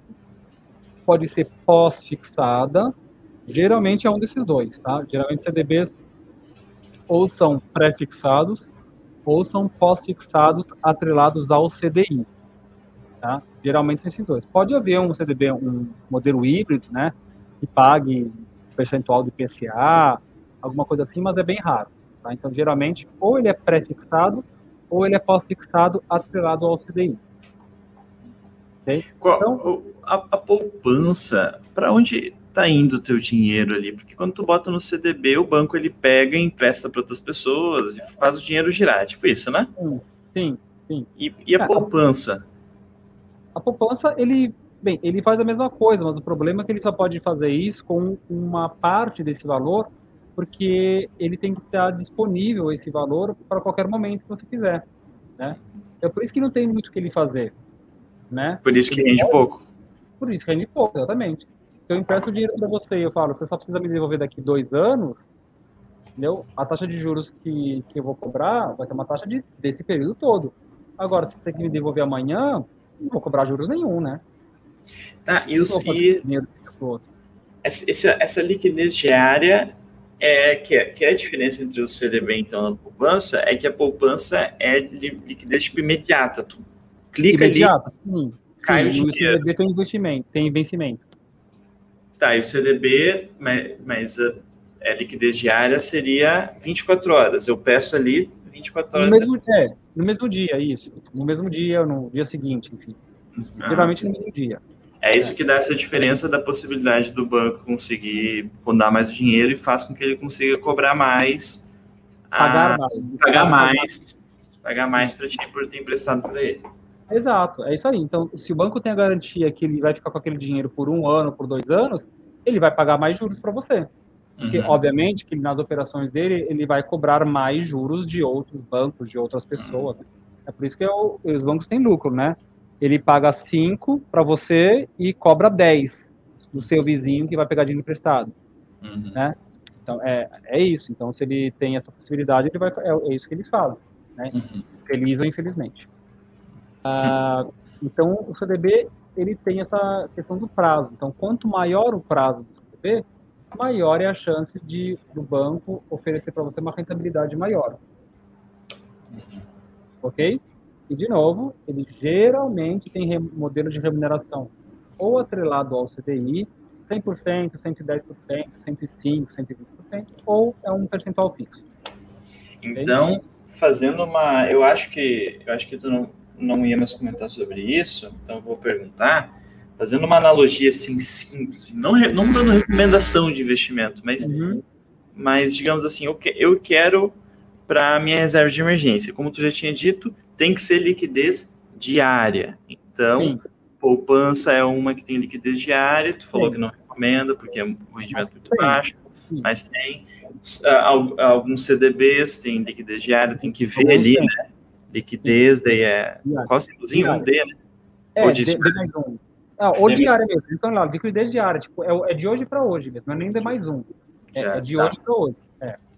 E só que daí eu quero, ah, eu quero fazer uma viagem no final do ano que eu vou para sei lá onde, vou gastar 20 mil reais. Então eu quero juntar dois reais, dois reais, dois mil reais por mês durante 10 meses. Onde eu vou uhum. colocar esse dinheiro? Daí eu posso ir colocando numa pré-fixada de uh, Pode. vencimento. Com vencimento lá para a data que tu vai fazer a tua viagem. Você vai pagar. Isso, exatamente. É, é isso aí. Porque você não vai precisar daquele dinheiro naquele momento. Você vai precisar lá daqui 10 meses ou um ano, quando você for fazer essa viagem, quando você for pagar a viagem, né? Sim. E daí então, tem produto para tudo que é, que é tempo, né? Tem produto ah, de tem. dois meses, de cinco anos. De, de nove meses, de um ano, de dois anos, de 18 meses. Tem, tem muitas opções. Uhum. opções tá? Então, é essa a ideia. Então, por isso que eu falo que o que direciona o produto que você vai escolher é o objetivo que você tem com ele. Se o objetivo é reserva de emergência, os produtos indicados são esses. Se o objetivo é um projeto de curto, médio e longo prazo, e você tem, você tem que ter segurança, é esse. Se é um produto de longo prazo que você pode ter oscilação ao longo do período, pode ser renda variável, entendeu? Então, cada objetivo vai direcionar um produto diferente. É, fazer, fazendo uma brincadeira, acho que eu já fiz com um amigo meu e do Guilherme, aqui, nosso sócio, Luiz, que às vezes ele pergunta, ele perguntou uma vez para o Guilherme, ah, onde é que eu invisto aqui? E o Guilherme falou, depende, não tem outra resposta, né? Não depende. tem outra resposta, é, depende. É. O que você quer fazer com aquele dinheiro, né? Para que existe... qual a finalidade, né? Tem que desconfiar dessas respostas rápidas, né? De que não, tem que investir assim. Ah, não, tem que investir. Investe não, nessa não ação aqui. Não, não tem nada, não tem nada. Cada um, primeiro reserva de emergência, depois curto, médio e longo prazo, depois renda variável. Né? Vamos com calma. Lembra é, que o que é são os hábitos. Não é aproveitar uma oportunidade que está todo mundo comprando, então eu vou lá comprar também. Hum. Né? Então vamos com calma. Boa. Boa. Então, beleza. E aí tem o Tesouro Direto. Né? Tesouro Direto, como eu falei, é um título emitido pelo governo federal, né? captar recursos e tudo mais. E aí você recebe o dinheiro de volta depois de um determinado prazo, é, corrigido pelos juros. Né? Não tem, não tem segredo. É, melhor forma aqui de mostrar, então, a renda fixa, ela tem uma boa previsibilidade dos retornos, tem boa segurança e tem um risco muito baixo, quase zero, tá? Uh, então, deixa eu mostrar aqui para vocês as opções do Tesouro Direto. E aqui a gente vai começar a ver aquelas questões que eu falei de pré-fixada, pós-fixada, etc. Essas aqui são a tá atualizado com data de hoje, tá? Então olha só. Essas aqui são as opções para você emprestar dinheiro para o governo federal, que é por meio desse produto chamado Tesouro Direto. Então, eu tenho aqui dois produtos que são o Tesouro Selic 2024-2027. Essa é a rentabilidade, ó. O 2024 rende a Selic do período mais 0,1725% ao ano. Isso aqui é sempre anual, tá? Esse aqui rende um pouco mais. O investimento mínimo que é 107 reais, aqui é 105, vencimento setembro de 2024 setembro e março de 2027. Qual é a indicação? É a reserva de emergência e é um título pós-fixado. Por que, que é pós-fixado? Porque ele depende da variação da Selic. Entendeu? Ele, ele tem vencimento? Sim. Ele pode ser sacado antes? Pode. Ele tem liquidez diária, né? Ele tem uma estabilidade nesse rendimento bem, bem boa. Tá? Então, o fato dele ter vencimento não quer dizer que ele não possa ser sacado antes, ok? Isso que explodiu minha cabeça. Eu pensei que não podia. Pode. É, nesse caso do Tesouro Especificamente. Sim. Uhum. Esse programa do Tesouro Direto, sim. É... Não. Tá. Então, mas esse, esse, esse, essa rentabilidade, ela só é quando tu saca com o vencimento. Se tu saca antes, daí não tem rentabilidade. Como é que funciona isso? Qual, não, qual é a lógica de ter um vencimento e. Não, é porque assim, é, ela, ela, é propor, ela é proporcional. Uhum é ela é anual. Como eu falei, ela todo, todo dia vai aumentar um pouquinho. Uhum, uhum. Porque se a Selic era 2% naquele período, naquele período vai ser 2%. Se a Selic for para 2,5%, naquele outro período vai ser 2,5%. Então, uhum. a cada dia ele vai sendo calculado. Certo? Uhum. Uh, a questão do, do vencimento é porque ele tem que ter um vencimento. O, o governo tem que ter um prazo máximo entendeu? E aí, quando você resgatar, se você não precisou daquele dinheiro naquele momento, você vai e reinveste. Ah, o vencimento, no caso, é o máximo de tempo que o teu dinheiro pode ficar lá. Naquele produto específico. Naquele produto específico. Só que aí, quando você for resgatar, vai ter um outro Tesouro Selic disponível para você reinvestir de novo. Uhum, uhum, uhum. Entendeu? Então, esse vencimento aqui é o prazo máximo. Uhum. Entendeu? É, ele tem liquidez diária, você pode sacar antes se precisar. Por isso que ele tem uma indicação para reserva de emergência. Hum, entendi. Ok? Então ele é um pós-fixado. Tá? O Paulo ah, perguntou se não paga multa se saca antes do vencimento. Pois é, vamos lá. Eu vou, eu vou responder essa pergunta falando do, dos outros produtos. Multa Beleza. você não paga. Mas o que, que acontece? Existe uma uma metodologia, vamos dizer assim, que se chama marcação a mercado. O que, que é isso, né? Trocando em miúdos. Esses títulos aqui do, do, do Tesouro, se você, né, do, principalmente do Tesouro IPCA, né, é, Tesouro IPCA, Tesouro, é, principalmente Tesouro IPCA, se você sacar antes do vencimento, você não paga a multa. O que, que pode acontecer? No dia que você sacar, pode acontecer que aquele título esteja valendo menos do que ele valia na época que, que você comprou. Hum. Pode ser que ele esteja valendo menos, pode ser que ele esteja valendo mais. Tá? Por isso que é o a longo prazo. Esse... Ah, o Guilherme não dá ponto sem nó, então ele não ia botar reserva de emergência para uma coisa que pode estar valendo menos. É, Boa! Não sabia. Entendeu? Então, então, vamos, então vamos lá. Então, você não paga multa, tá? Uhum. Mas para esses títulos aqui, principalmente o Tesouro IPCA, que eles têm essa, essa questão da marcação ao mercado, né? Que ele é a, a variação de quanto que aquele título está valendo naquele período, você pode receber menos juros do que você tinha acordado ou pode receber mais entendeu? Mas então, pode chegar a receber menos do que você colocou? Não. Não. Muito, bem, é muito é improvável, é muito improvável. É muito raro, não. né? Muito. Não, sim. não. É isso eu diria uhum. que não.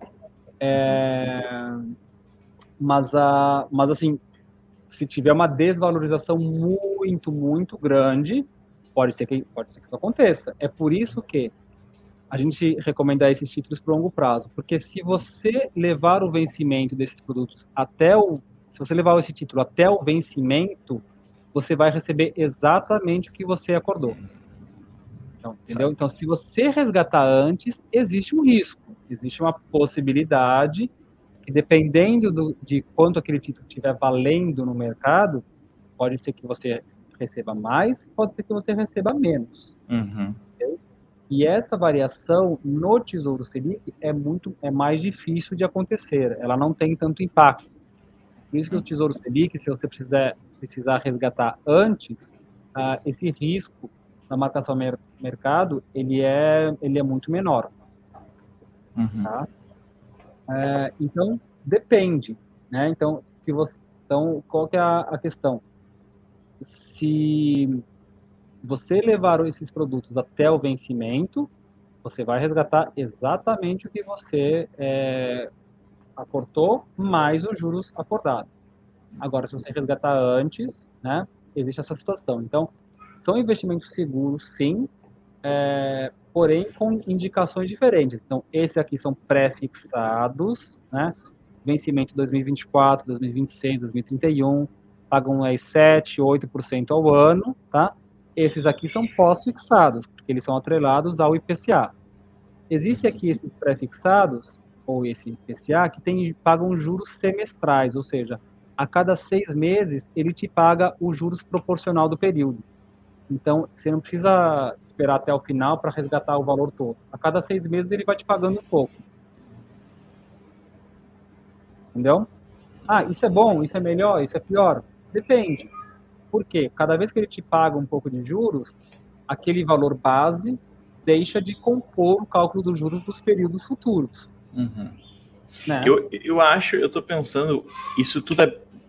O Guilherme deve achar tranquilíssimo, mas é, é eu estou achando complexo, assim, eu estou achando difícil, mas a, a ideia é que você tem uma noção disso, mas na hora de investir, você não precisa ser um especialista, né? Naquele. Não. Naquele. Não, não. Eu só tô explicando. É, uhum, explicando uhum. muita gente pergunta, ah, mas eu investi no Tesouro IPCA e eu entrei lá e o valor estava menor.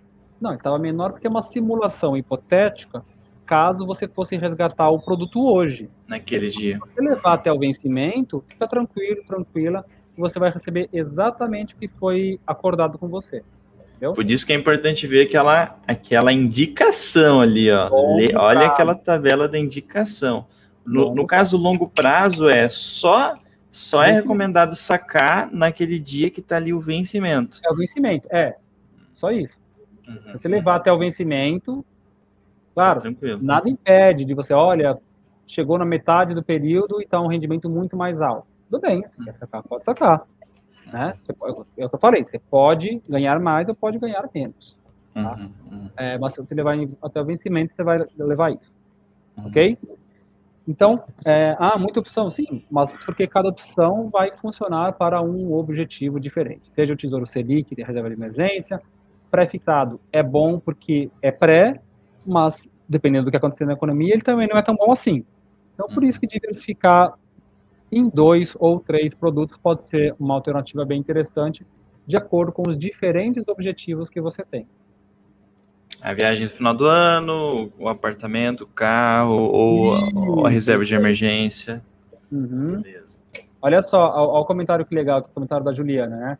Eu amo o Tesouro Selic. Isso faz tanto tempo e foi o que me salvou neste período da pandemia. Ó. Oh. Tive que ir sacando aos poucos, mas não perdi quase nada e nem paguei multa por isso. Né? Ó. Oh. Então, é, é, isso, gente. São, são os exemplos bons que a gente vê de pessoas que tiveram condições de fazer isso e fizeram, né? E estão tendo aí os benefícios. Então, é o que eu sempre falo, planejamento financeiro é um processo, né? É uma coisa que às vezes você faz hoje, que às vezes você, putz, mas por que eu tô fazendo isso? Mas aí quando chega um período como esse, que bom que eu fiz aquilo. É. Que bom que eu tomei uma decisão centrada quando eu tinha condições de fazê-lo, né? Uhum, uhum. Obrigado pelo comentário, Juliana. É, então, beleza? Então, é, e pra, falando aqui, eu vou falar dos dois ao mesmo tempo porque eles são quase iguais, tá? Uhum. LCI e LCA. O que é isso? É, LCI é letra de crédito do setor imobiliário e LCA, letra de crédito do agronegócio, tá? Então, trocando em miúdos, é, você está emprestando dinheiro para um banco e esse banco vai emprestar dinheiro para financiar atividades desses setores. Ele vai, vai emprestar dinheiro para empresas do setor imobiliário e para empre e, ou né, para empresas do setor do agronegócio. Então, hum. então, é como se você estivesse emprestando dinheiro para essas empresas de forma indireta, né, através de um banco. Hum. Tá? Que é mais seguro, é. né? Porque tu não vai depender do lucro daquela empresa em si, né? Que tu estaria não, não, investindo, não, né? Não, é, é renda banco, fixa. É, renda fixa. Renda fixa. Tá? É renda fixa. Vai ter lá, ele pode ser um percentual do CDI, pode ser pré-fixado, né? Pode ser o modelo de remuneração é que nem o CDB. Pode ser pré, pode ser pós, híbrido, muito difícil. Mas é geralmente ou é pré-fixado ou é pós-fixado. É engraçado porque eu achava que, tipo assim, ah, é, LCI sempre era esse modelo. E não, são coisas não. independentes, né? São esses três modelos que podem se aplicar em LCI, se aplicar em CDB. CDB, para o Tesouro Direto, entendeu? Então, é por isso que é importante separar. Uma coisa é o produto, uhum. outra coisa é o modelo de remuneração desse produto. Uhum. Entendeu? Então, cada produto tem três ou quatro opções de modelo de remuneração diferente e cada pessoa, cada empresa que está oferecendo esse produto no mercado escolhe qual é o modelo que melhor lhe convier. E, e é, mais, é mais importante a gente olhar para esse modelo de remuneração do que para o produto em si, né? É, você tem que olhar para a característica do produto. Se ele tem uhum. vencimento, se não uhum. tem vencimento, se é liquidez diária, se não é, qual, uhum. é, o, qual é a empresa ou a entidade que está emitindo aquele produto, se é um governo federal, se é o CDB, se é um banco, se aquele banco é uhum. sólido ou não entendeu? Uhum. Então, não é o produto em si, mas as características dele, e dentre as características está o modelo de remuneração. Entendi. Certo? Então, qual que é a diferença do LCI e do LCA para os CDBs? Que eles são isentos de imposto de renda. Essa é a principal diferença. Olha só, não tinha a mínima ideia disso. Pois é, o L, tanto o LCI quanto o LCA, eles são isentos de imposto de renda, porque são setores que o governo entende que são muito importantes para a nossa economia, então ele está incentivando as pessoas a investirem nesses setores, uhum. e aí, uhum. como, uma, como forma de incentivo, ele não cobra o imposto de renda do rendimento. Olha só. Entendeu? Então, é, é, mas é isso, mas é, o mecanismo é o mesmo. Ele pode ser pré-fixado, pode ser pós-fixado, ele tem prazo de vencimento, geralmente são prazos que começam em três meses, depois seis, nove, doze meses, etc. Tá? Então, assim, funciona a mesma coisa, só que eles são recursos que são direcionados para esses setores, ou para o setor imobiliário, ou para o setor de agronegócio. Tem pessoas que não se sentem confortável em emprestar para um setor deles, então empresta para outro. Então, aí é uma questão pessoal de cada um, né? Uhum. Tem julgamento. Tá? Mas eles funcionam assim, e geralmente eles pagam uma remuneração menor do que 100% do CDI, porque não tem imposto de renda, certo? Porque o que Daí meio que compensa. É, exatamente, é o líquido, né? O que interessa no nosso bolso é o, é o rendimento líquido. Então, se um CDB paga 120, mas tem imposto de renda, uns, e um LCI ou LCA paga 95, mas não tem, de repente ele se compensa. Uhum. Eu tenho um simulador que depois se alguém quiser, me, me, me manda mensagem no, no, Instagram e eu compartilho um simulador que faz esse cálculo é, de comparação, né, entre o CDB ou um, qualquer produto de renda fixa é, ou uma LCA, por exemplo. Tá? Então, se alguém quiser, me manda aqui no, no Instagram, lá no Finance Yourself Gui, que aí eu, eu mando para vocês. Uma tabelinha de Excel bem simples. Fechou. Beleza? Então, é, então, de novo, né, renda fixa tem boa previsibilidade, tem uma boa segurança e risco baixo. Esses são os produtos de renda fixa que têm risco baixo. Tá? Então, só para re recapitular, LCI, LCA, Tesouro Direto, né, seja o Selic ou seja o IPCA, CDB e também a poupança. Então, o, o risco deles é muito, muito baixo. Tá? Tem um outro produto da renda fixa, que é o último que a gente vai falar, que o risco não é tão baixo assim, que são as debêntures. Tá? Então, o que, que são debêntures? É você emprestar dinheiro para a empresa, né? para as empresas investirem nos seus projetos, em qualquer projeto que elas têm. Então, como que funciona? Em vez da empresa pedir dinheiro emprestado no banco, ela emite esses títulos, que são chamados debêntures, que as pessoas podem comprar, e aí, depois de um determinado tempo, geralmente 5 anos, 7 anos, às vezes até 10 anos, a empresa devolve aquele dinheiro para você, corrigido com juros. É, vamos lá. Esse, esse título, chamado debêntures, não tem garantia do FGC. Tá? Então, se a empresa estiver em maus lençóis, se ela estiver com dificuldades, você talvez tenha dificuldade de receber esse dinheiro de volta. Por isso se é ela falir, pois é, você corre o risco de perder isso, né? porque você não vai ser um dos credores preferenciais. É, claro, né? Você pequeno, investindo pouco, não, Exa vai ser, é, com certeza. primeiros funcionários, etc. Por isso que é importante investir em empresas que sejam sólidas, né? Uhum. Empresas que tenham bons projetos, que tenham boa capacidade de dar retorno, né? É, porque não tem garantia, tá? É você que está correndo esse risco. Ah, qual é a vantagem das debêntures? Elas são, elas podem ser isentas de imposto de renda também. Por que, que elas podem ser? Porque se aquele projeto que a empresa está investindo for um projeto classificado como um projeto de infraestrutura, do tipo porto, aeroporto, ferrovia, rodovia, rede de alta tensão, enfim, coisas que vão trazer benefícios para a população, elas são classificadas como debêntures incentivadas ou debêntures de infraestrutura. E essas debêntures não têm imposto de renda. Ah, então, é uma forma das empresas captarem dinheiro relativamente barato, né? Porque o que elas vão pagar não é tão alto quanto, quanto os juros que elas, que elas iriam pagar para banco, por exemplo, né?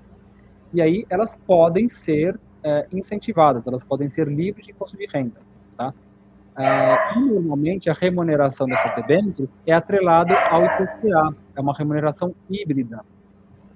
Então, geralmente, elas vão pagar 3% por ano mais IPCA, 4% por ano mais IPCA, 5% por ano mais IPCA e assim por diante. Tá?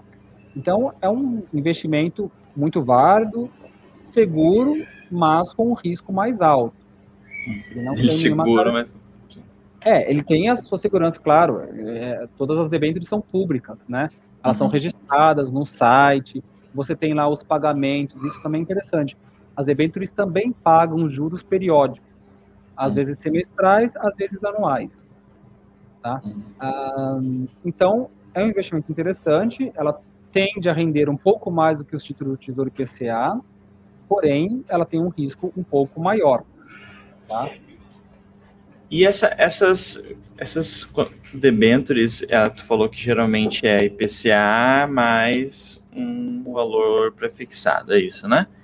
Uh, ao meu ver, seria a melhor maneira de se remunerizar. Remo... Você entendeu, né? Remunerado. Remunerado, isso. A melhor maneira de ser remunerado, né? Porque tu vai garantir que a inflação nunca vai passar a tua remuneração, uma coisa que pode acontecer se ela hum. tiver hum. com, com, com CDI, né? Porque o CDI pode, pode ser vencido pela inflação. Agora, o IPCA não pode ser vencido pela inflação, porque ele, ele é o próprio, é né? É, ele é a inflação. É então, se tu receber igual a inflação mais alguma coisa, é a maneira mais segura, né, Exato. do ponto de vista econômico. de remuneração econômico. É, Porém, econômico. não é tão seguro no ponto de vista em que a empresa pode falir. Financeiramente, exatamente. Claro, de novo, você vai investir, sei lá, uma, uma debênture da Petrobras, da Vale, Claro. Como é que vai falir, né? Muito, muito é, difícil, né? Exato, difícil. exato. O, o ponto da debêntures é que algumas das críticas que existem é que, assim, pô, se você vai emprestar dinheiro para aquela empresa, então compra ações daquela empresa. Porque aí, se a empresa coisa. se valorizar 10, 15, 20%, ela, você vai receber isso como retorno e vai é, e pode receber ainda dividendos, né? Que é o lucro das empresas que elas distribuem para os acionistas. Mas, enfim, é, são produtos diferentes. São produtos com características diferentes, com riscos diferentes e com possibilidades de retorno diferentes, para perfis de investidores diferentes. Tá? Então, não é que é melhor, é pior do que ações, ah, é, é, é boa, não é boa. Em algum momento, para diversificar a sua carteira, isso pode ser interessante. Tá? Tá? Então, a debenture é isso. Ela é, é um título, é, você emprestar dinheiro para uma empresa, é, investir, geralmente ela vai te pagar um percentual do IPCA mais um, um valor fixo, que a gente chama de spread, né? E podem ser isentas de imposto de renda se elas forem classificadas como debêntures de infraestrutura ou debêntures incentivadas, porém não tem garantia do FGC. Cara, eu, eu acho que eu vou, vou pesquisar mais sobre isso, talvez até porque eu não tenho nada em debêntures, né? Daqui a uhum. pouco eu posso até pensar no futuro, não tenha muitos investimentos no momento, uhum. mas uh, porque eu achei muito interessante essa. Cara, a possibilidade, o, a probabilidade de uma empresa grande dessa falir é muito baixa, né? Achei muito, É, muito interessante mesmo essa, essa debênture.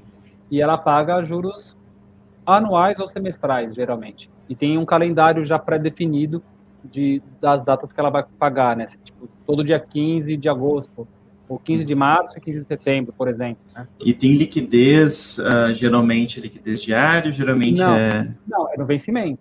Liquidez no Geralmente. vencimento. Ah, tá, no vencimento. vencimento. É no vencimento, sim. Uhum. creio que até exi... creio que até existe a possibilidade de você tentar resgatar antes, mas aí com certeza você também vai ter que vai pagar uma multa, não uma multa, né? Você vai ter que você vai receber um rendimento menor provavelmente. Sim, sim. Mas sim. depende, você tem que tem que avaliar. a- a- existem é, debêntures tem algumas classificações, né? Tem debêntures que são conversíveis em ações, por exemplo. Aí aí é uma outra um nível de detalhes que a gente pode entrar num outro momento. Mas existem Uhum, uhum. diferentes tipos de debêntures, tá? Uhum. Não é um só. Então aqui é só, só uma introdução para entender o assunto, Sim, interessante. beleza?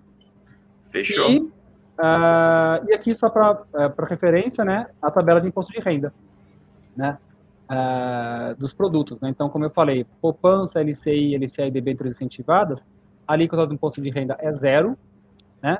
E aqui tem fundos de ações e fundos, isso aqui é renda variável, mas enfim, tá- faz parte também. Tem aqui 15% e CDB, RDB, Tesouro Direto é a tabela regressiva. A tabela regressiva é esta daqui, né? Então, quanto maior o prazo, menor é a alíquota. Então, se você é, for investir num CDB que vai vencer em um ano, em 360 dias, né, até 360, você vai pagar 20% de imposto de renda. E se for a partir de 361 dias, vai pagar 17,5%. Se for acima de 720 dias, vai pagar 15%. Se for só para seis meses, vai pagar 22,5%. Então, é uma tabela regressiva. Quanto mais maior o prazo que o valor fica investido, menor é o é a alíquota que vai ser que vai incidir sobre os juros, tá? A alíquota incide sempre sobre o rendimento, não sobre o valor principal. Independente se é um, é um real ou se é um mil ou cem mil reais Ah, os não, juros, sim, é sim. sempre o mesmo percentual. É, é um percentual do rendimento. Pode ser um real, um milhão de reais, não interessa. Essa é a regra da Receita Federal. Beleza. É, tem uma dúvida aqui, o Paulo Henrique falando, vamos falar sobre suitability. Tá, só para vocês saberem, suitability é um questionário que você responde quando você abre conta numa corretora. É o questionário de perfil, para você saber é, qual- se o seu perfil é moderado, conservador ou agressivo, né? Porque dependendo do seu perfil, as corretoras vão te indicar, vão te recomendar alguns ah, produtos específicos, certo? Então, questionário Suitability, assim, são algumas perguntas eh, que vai falar se você já investiu, se você, eh, qual é o valor do patrimônio que você tem disponível para investir, né? Vou fazer algumas questões da sua saúde financeira, do seu histórico financeiro, para saber, para indicar, né, para saber, para recomendar um perfil para você, e aí você tem que ver se você é de acordo com aquele perfil, você pode usar aquele perfil como referência, tá? Não é uma verdade absoluta. Não quer dizer que a corretora in- indicou, colocou você numa categoria de perfil moderado, ou agressivo, conservador, você tem que seguir o que aquela corretora vai falar. Seguir o seu planejamento financeiro e o nível de conforto que você tem. Então, é sempre importante, assim, é, você pensar bem nessas, nessas respostas e você não responder esse questionário no momento que você estiver muito emocionado, que você estiver, às vezes, ah, às vezes triste ou estiver super, super empolgado, porque essas emoções, elas- acabam influenciando as nossas respostas, tá? É, Isso to- todo, todo mundo que vai se registrar numa nova corretora é, é meio que lei, né? Que ela é obrigada a tipo, passar que- nessa. Isso, esse suitability, né? Esse questionário de para ver a, o, o seu perfil, porque tem alguns perfis que se você é muito básico, se você não tem familiaridade, você não pode investir num produto que é muito complexo, por exemplo. Então não vai nem às vezes aparecer para você um produto muito complexo, porque você não tem perfil ainda para investir num produto muito complexo, Uhum. entendeu? Tá, e esse. Mas, mas independente do teu, se é moderado ou ou ousado, enfim, né? Não sei como é que é os nomes.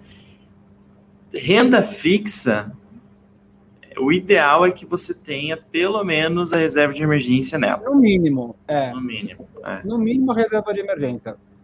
É, como eu falei, é um processo, né? O nosso perfil de investidor, ele não é sempre necessariamente sempre o mesmo a, a vida toda, né? uhum. né? Porque o, o, nosso momento de vida muda. Às vezes você é CLT, às vezes é funcionário público, às vezes você vira autônomo, às vezes você está no começo da carreira como professor, depois você já está mais estabilizado, você vai se familiarizando com os produtos e assim por diante. Então, o perfil não necessariamente é o mesmo para o resto da vida, tá? Então, para cada momento da vida, a gente pode ter um perfil diferente. Ah, perfeito. Gui, esse, esse imposto de renda me faz lembrar de uma uhum. aula que daremos.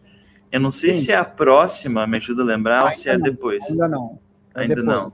A próxima. A próxima ah, sobre renda variável. Nossa, essa aí eu vou estar tá animadíssimo. E, uh, e depois aí falaremos então de imposto de renda. No isso. caso, daqui uh, duas semanas, é isso? Tem a tabelinha de. É vai, é, vai ser em abril, acho que vai ser só em abril. O imposto de renda vai ser em só abril. É, só em abril? É. A é. tabelinha de, de dias e horários das próximas. Olha, viu como a gente é super preparado. Né? Ela vai pegar aqui, eu vou dizer para vocês as próximas vezes que a gente vai ter o Guilherme aqui. Guilherme, era isso? Tem mais coisas para complementar? É isso. É claro, só para fazer o gancho de imposto de renda, a, de, a declaração de imposto de renda já está liberada para ser feita, né? Então, se alguém quiser alguma ajuda também, pode falar comigo, também também faço esse trabalho. A partir de é, hoje, né? A partir de hoje, exatamente. A partir Até? de hoje. Até dia 30 de abril, se eu não estou enganado. Ó, dois meses. É, dois, dois meses, meses, galera. Se cuidem aí, ó. Fica de olho. Por favor, a Maeli vai, vai me passar as datas aí agora. Dia 22 de março. Ó, anotem aí, dia 22 de março, sobre renda variável. Dia 29, sobre carteira de investimento. E no dia 21, uma semana depois da outra. Tá, então 22 de março sobre renda variável, no dia 29 a gente vai falar sobre carteira de investimento, tudo com o professor Guilherme aqui, anotem aí, são segundas-feiras, às 3 horas da tarde. E no dia 19 sobre imposto de renda, por que no dia 19? Porque a gente sabe que imposto de renda todo mundo deixa para a última semana. Então, no dia 19, a gente vai ensinar, a gente vai trazer aqui, vai ser, enfim, vai ser, vai ser interessante. Também tô, tô preocupado com isso, preciso fazer o meu. Vou esperar hum. a aula do guia aí para ele, ele dar instruções. então tá bom, obrigado aí pelos, pelos comentários, mas é isso, né? Tem os meus contatos, enfim, no, no Instagram principalmente tem bastante conteúdo lá. E entendo que a renda fixa é uma porta de entrada para outros produtos. Então, se você entender bem isso, outros você vai ter bastante é, familiaridade também. É, pessoal, isso é uma área do conhecimento, não sei se vocês lembram, mas eu sempre falo que o professor autônomo, ele é tudo. Ele é o administrador, ele é o faxineiro, ele é a, a, o secretário, ele é o professor, ele é tudo, né? Inclusive o responsável pelas finanças uhum. do seu projeto e também finanças na sua vida pessoal. Então, claro. mesmo se você não fosse autônomo, você ia precisar se preocupar com esse tipo de coisa. Mas creio eu que um professor autônomo ele tem que ter maior preocupação ainda pelo fato de não ter aquele salário todo mês, pelo fato de não ter uhum. FGTS, de não ter seguro-desemprego, né? Pelo uhum. fato de não ter tudo esse tipo, de, não ter o 13 terceiro para ajudar a financiar as férias. Então, é. a gente precisa se preocupar, pô, a gente quer ter umas férias no final do ano, pagar um presente de Natal, etc. E tudo isso, Guilherme tá aí para te ajudar. Olha só, olha, olha o marketing, Guilherme Guilherme tem para te ajudar a comprar o presente de Natal. Nada a ver, né? E, e, todo o resto, né? E todo, e todo, todo o resto. É. Mas é isso aí. Então, se tiver alguma dúvida depois também, é, se entrar puder. Guilherme, verbalizar aí os contatos para quem está só nos ouvindo. Com certeza, né? No Spotify, claro, né?